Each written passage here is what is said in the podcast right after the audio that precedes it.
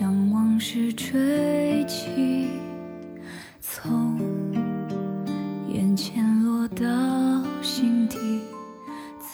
大家好，我是咖喱。这个中秋节呀，过得挺热闹，是吧？大家吃着月饼的时候，顺便就就着一个大瓜。对于我们吃瓜群众来说啊，真的是别有一番风味儿啊！不用说哈，大家估计也猜着了，这个瓜就是李易峰啊。这么多次嫖娼，被警方还刑事拘留十五天，简直是不要太劲爆哈！关键让我痛心的是吧？他代言了轰马高尔夫和沛纳海手表，这两个是咖喱的最爱啊！以前觉得呢，他能拿到这两个品牌代言，我还挺开心的。喜欢的明星代言我喜欢的品牌，这不是很完美吗？可是现在一夜之间呀，他这是让我喜欢的品牌蒙了羞了，所以呢，咖喱就只剩下了一声叹息。有网友说，明星们该睡的一定要睡。不该睡的，打死也不能睡。当然了，第一个睡是交税的税，第二个是睡觉的睡。不能不说啊，这网友真有才，这句话总结的简直是忒到位了。李易峰这个瓜的细节，咖喱在这儿就不赘述了哈。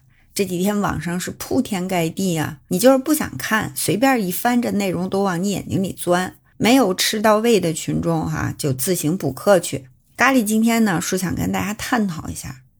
我就百思不得其解啊！你说之前那么多明星都因为这样或者那样的问题翻车了，这些幸存者们怎么就不知道吸取前车之鉴呢？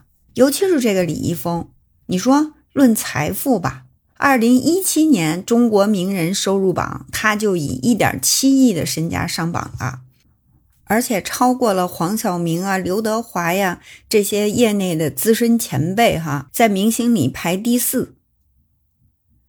年纪轻轻的，用他自己的话说，他的财富是可以无限挥霍的，那都不是一般的财富自由的概念了。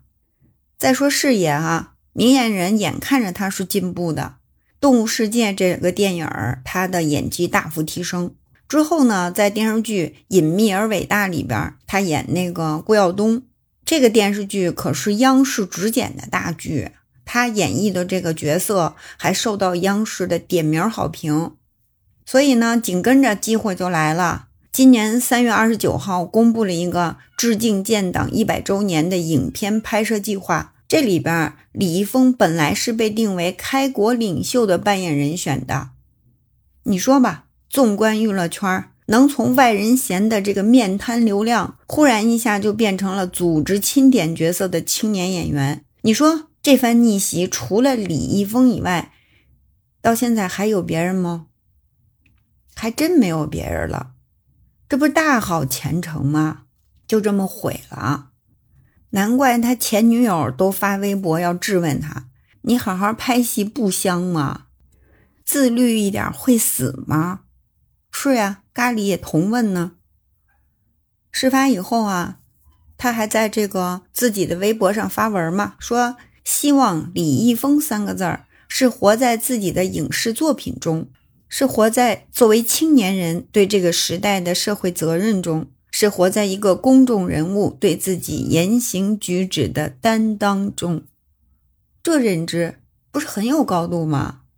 难道这只是经营人设的需要吗？可你要知道，咱现在这都是互联网时代了，如果严重的知行不一。那被踢爆这种虚假人设不是迟早的事儿吗？墨菲定律面前人人平等，绝不会因为你是顶流就会幸免于难。事情一出哈，他的代言品牌基本上都是在第一时间官宣取消合作，粉丝也是几十万几十万的流失，他所有参演的作品全都下架了。最倒霉的啊，估计就是原先计划和他在央视中秋晚会同台的那个昆曲表演大师王芳。